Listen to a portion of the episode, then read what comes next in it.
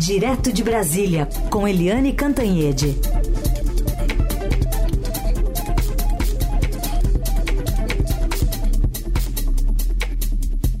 Oi, Eliane, bom dia.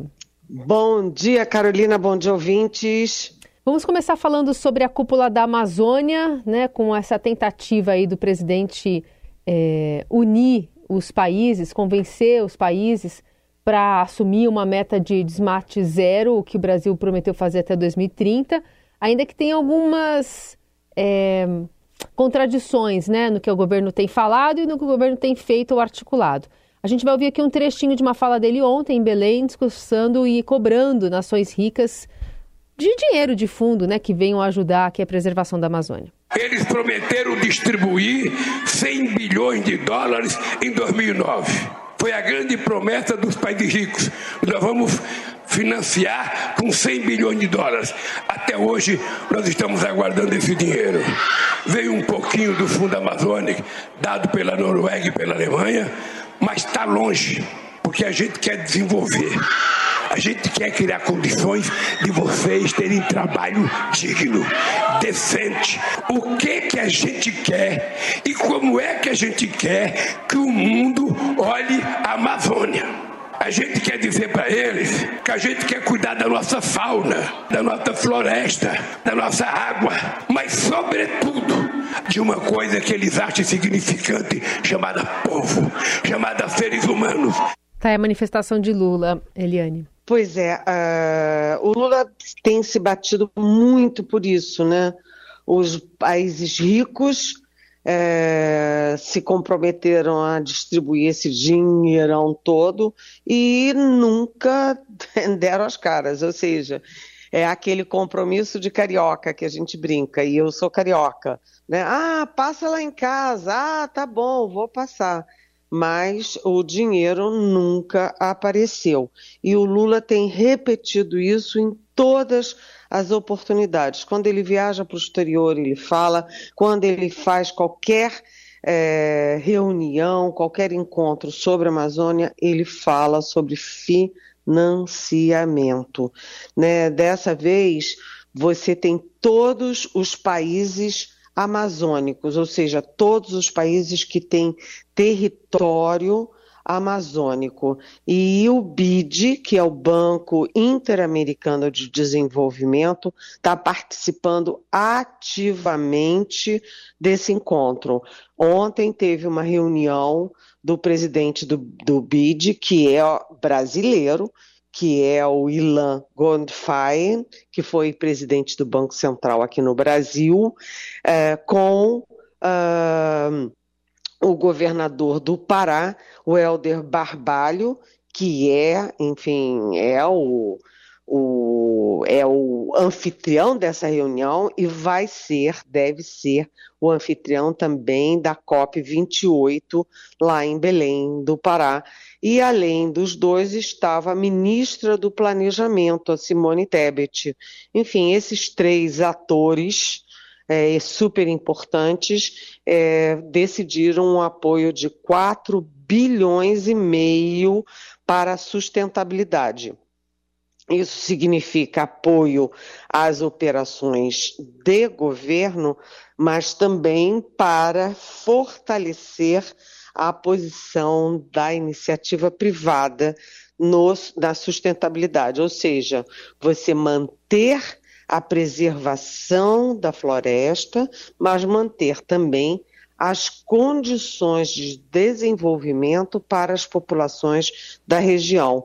É interessante que o Lula fala muito em investimento e na, na nessa cúpula da Amazônia é, não são só os, os países aqui da nossa região, os países amazônicos. Também foram convidados aqueles países que têm é, extensas, poderosas é, florestas tropicais, como o Congo, por exemplo, na África. Então, é um encontro que tem repercussão internacional e que vai acontecer durante o dia inteiro. tem reuniões pela manhã, tem almoço dos presidentes, depois tem reuniões plenárias à tarde e tem jantar dos presidentes à noite. Agora, atenção, né? Eu chamo atenção para um artigo de hoje do embaixador aposentado Rubens Barbosa, uh, que é o no, nosso Uh, enfim, ele é nosso colunista no Estadão, e ele dizendo o seguinte: que o documento final da cúpula está imenso, o que não é muito conveniente nesse tipo de encontro, né? Uh, o mais eficaz costuma ser uh, documento mais enxuto, mais direto. E esse documento é imenso, mas ele diz que a previsão é de uma posição muito superficial, muito indireta quanto a desmatamento zero, porque é daquelas coisas também que promete, promete, promete e não se cumpre. Então vamos ver, porque não é só o Brasil que está de olho nessa reunião, nem só os países amazônicos aqui da nossa, uh, enfim, do nosso subcontinente. É também o mundo inteiro. A gente está vendo que está tendo um agosto mais quente das últimas décadas. Eu mesmo estou em São Paulo, estou impressionada como é que no início de agosto estava um calorão, todo mundo de camiseta e short no domingo, e é um assunto que chama atenção do mundo inteiro. Ou se faz alguma coisa para salvar o planeta, ou o planeta em algum momento vai morrer, Carolina. É, é curto e grosso assim.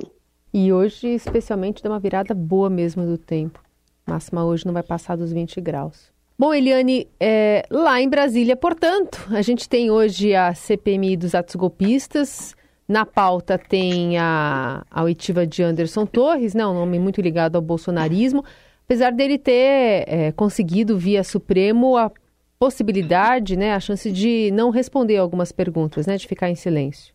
É, o Anderson Torres é um dos dois pivôs de tudo isso, né? O Anderson Torres, que era ministro da Justiça, e o nosso personagem quase diário aqui nas manhãs da Rádio Eldorado, que é o tenente-coronel da ativa do Exército, Mauro Cid, que está preso né, o Anderson Torres de é, eletrônica e o Mauro Cid preso. E o Anderson Torres vai depor hoje na CPMI e ele tem aquele documento que pesa muito fortemente contra ele da minuta de golpe. Como que o ministro da Justiça ou faz ou recebe uma coisa dessas? um documento é, passo a passo de como fechar o Tribunal Superior Eleitoral, destituir os ministros da corte e botar uma comissão interventora, que aliás seria formada por metade dela, metade dela seria formada por militares.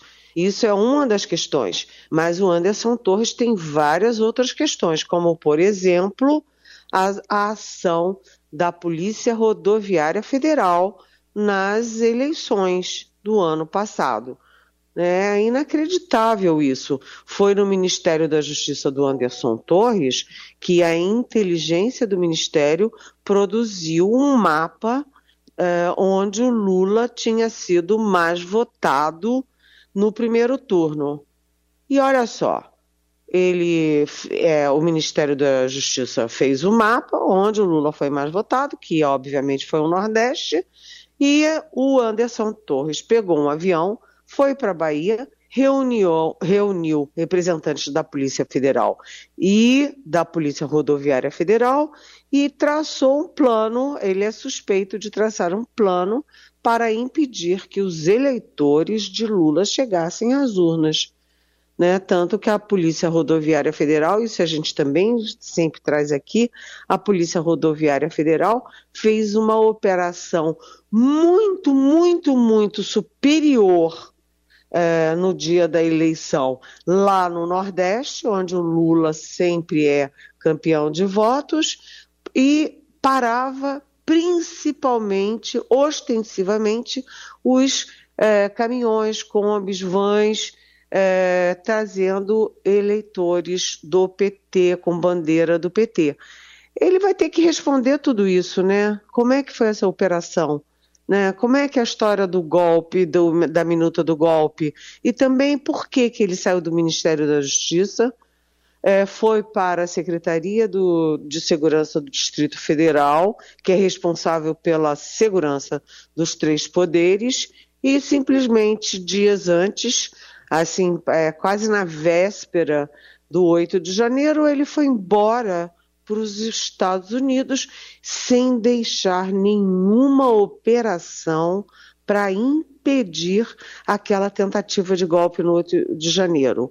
Ou seja, o Anderson Torres, ele pode ficar calado, mas as perguntas serão, se espera, né, que as perguntas sejam mostrando exatamente tudo o que ele fez e o que ele não fez para impedir o golpe, ou seja, o que ele fez pelo golpe e o que ele não fez para impedir o golpe. É, se ele não falar, as perguntas serão eloquentes. Hum, e também se vai repetir, né? Se ele vai repetir o que já foi falado à Polícia Federal, né? Se ele vai manter o depoimento também. Algo que a gente pode ver. Aliás, tem imagens aqui já de que ele já chegou, né, a, a, a CPMI, enfim, daqui a pouco vai começar a oitiva. E só antes de ir para o intervalo, só confirmar uma notícia que acaba de ser confirmada também, Eliane, você falava do tempo. Mês de julho bateu o recorde do mais quente já registrado na Terra. É, então, acima do recorde anterior, que foi de 2019, anunciou aquele Observatório Europeu Corn... Copérnicos, né, que era a gente tinha a ONU falando que ia ser, né, o, o possivelmente o mais quente do, do, da média histórica, né, do, do que já foi registrado e agora confirmado. Então foi o julho mais quente da história que a gente tem notícia é, em todo o mundo. Nossa Senhora. É. é, é, é isso aí. É, isso chama atenção para a cúpula da Amazônia. Exato. Isso certamente será muito falado na cúpula da Amazônia. O planeta está dando sinais de que precisa ser mais bem cuidado, mais preservado. Seguimos com a Eliane Cantanhede aqui no Jornal Eldorado, agora para falar um pouquinho mais sobre movimentos que o governo deve fazer, né, a partir de uma reforma ministerial que ainda não saiu, também aí acaba prejudicando o andamento do arcabouço fiscal no Congresso. E como é que a bancada evangélica tem observado tudo isso, Eliane? Pois é, Carolina, ontem o ministro da Articulação Política, o Alexandre Padilha, deu sinais de que a reforma poderia ser anunciada hoje. Eu não entendi. Não entendi porque é o seguinte: como anunciar a reforma ministerial hoje se o Lula está lá na reunião amazônica com presidentes de outros países. Não faz o menor sentido. Isso é um anúncio para ser feito pelo presidente da República quando o presidente da República estiver em Brasília, não é? Então, não fiquei muito assim, uh, na, não acreditei muito nessa previsão, não. Agora, é, a reforma está demorando. O Lula tem hoje a Amazônia, hoje, amanhã, depois vai para o Rio de Janeiro. Ele fica ao todo sete dias fora de Brasília, vai chegar aqui uh, em Brasília mais ou menos o que? É, não tem ainda agenda se ele volta para o fim de semana ou não, mas o fato é o seguinte: eu acho que essa reforma está enrolada, vai ficar, ele vai ficar empurrando com a barriga, como fez é, no caso do Ministério do Turismo, que demorou, sei lá, um mês e tanto para trocar a ministra, que todo mundo já sabia que seria trocada, e eu acho que agora ele está repetindo a mesma coisa.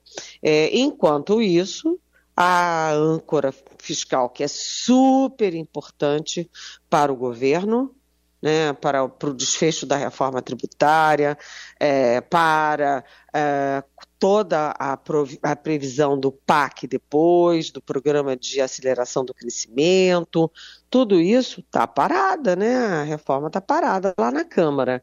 E aí entra ó, essa questão que eu diria que é fundamental, que é a questão bancada evangélica. A bancada evangélica, a gente lembra que é ligada ao Partido Republicanos, né, que é um dos dois que, tá, do Centrão que está entrando no governo com a reforma, e essa bancada é muito forte e tem muita representatividade na sociedade.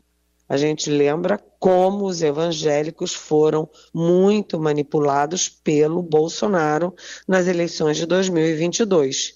E agora com essa volta da discussão a sério sobre descriminalização do porte é, de drogas em pequenas quantidades, que é uma discussão que ocorre no, é, no Supremo Tribunal Federal, mas tem, claro, reflexos no Congresso, e também com a, a questão da descriminalização do aborto até, até a 12 se, é, semana de gravidez, que também é uma questão que está no Judiciário, está no Supremo Tribunal Federal, mas repercute fortemente no Congresso, a bancada evangélica começa a botar as garrinhas de fora. E aí isso pode criar dificuldades na aproximação dos republicanos com o governo. E mais, né, aí é que está a história né, o Lula se anunciasse com alguma rapidez, ele teria impedido esse tipo de movimento.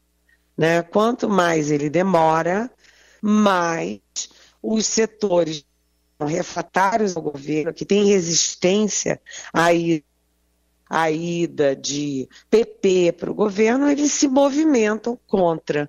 E, além disso, é, o PL do Bolsonaro é, também se mobiliza para impedir que os seus é, parlamentares que estão se, enfim, que estão dialogando com o governo, que estão é, namorando com o governo, que eles, é, enfim, ele, o, o PL se articula para impedir essa aproximação. Então, quanto mais o tempo é, passa, mais isso vai criando um embrólio, vai piorando o embrólio e vai piorando as condições do Lula de fazer uma reforma é, ministerial sem muita espuma e sem muita confusão, né, Carolina? Super. E como você disse, né, acaba expondo essas pessoas aí que estão é, com os nomes ou com os ministérios cogitados, né? Aliás, Nízia Trindade estava na, na mira, né? De, de, enfim, de ser uma, um, alvo do Centrão pensando nessa reforma ministerial. Acabou mantida pelo governo, mas o Lula aprovou a ozonioterapia, que, enfim, vai contra o que ela tinha dado de parecer do Ministério da Saúde. Exatamente. A ozonioterapia é, que foi inclusive tentada na época da Covid, é uma, enfim, eu não sei se é uma terapia mesmo, mas ela não é reconhecida pelo meio científico, não é reconhecida pela Organização Mundial da Saúde, é, para coisa nenhuma, né? E é um tratamento um tanto estranho, porque você aplica gás, gás de ozônio, pelo ânus ou pela, uh, pela vagina das pessoas. E é uma coisa assim meio, sabe? Por que, que o Lula aprovou isso se o órgão dele, uh, que o órgão do governo que determina isso, que estuda isso, é o Ministério da Saúde, e o Ministério da Saúde desaprovou? É curioso porque essa decisão dele vem num momento em que a Natália Pasternak, que é uma cientista, que foi inclusive muito ativa na época da Covid, né? E ela escreve um livro, né? Que bobagem é essa? Um livro questionando, uh, por exemplo, a, a homeopatia homeopatia que, enfim, minha família usa, meus amigos usam. Eu tenho uma amiga que os filhos são grandes, têm mais de 20 anos de idade e nunca tomaram remédio, foram sempre tratados pela homeopatia. E a Natália Pasternak joga, enfim, luzes numa discussão. O que, que é ciência, o que, que não é. E também a psicanálise. Então, a Natália Pasternak questiona a psicanálise, questiona a homeopatia, é, essas coisas todas, e, ao mesmo tempo, Lula uh, libera osio, osio. Como é que é o nome? Osiopatia. É, ozonioterapia. É? Exatamente. Ozonioterapia, Quer dizer, é, é soou estranho e a, a ministra Nízia Trindade, que teve uma, um cerco de proteção, né, uma muralha de proteção quando o Centrão tentou botar a mão no Ministério da Saúde, ela agora se fragiliza, ela se fortaleceu e agora se fragiliza, porque o Lula não deu a menor bola para a posição técnica do Ministério da Saúde contra isso. Enfim, é uma discussão que a gente vai acompanhar, porque vai crescer. Uhum.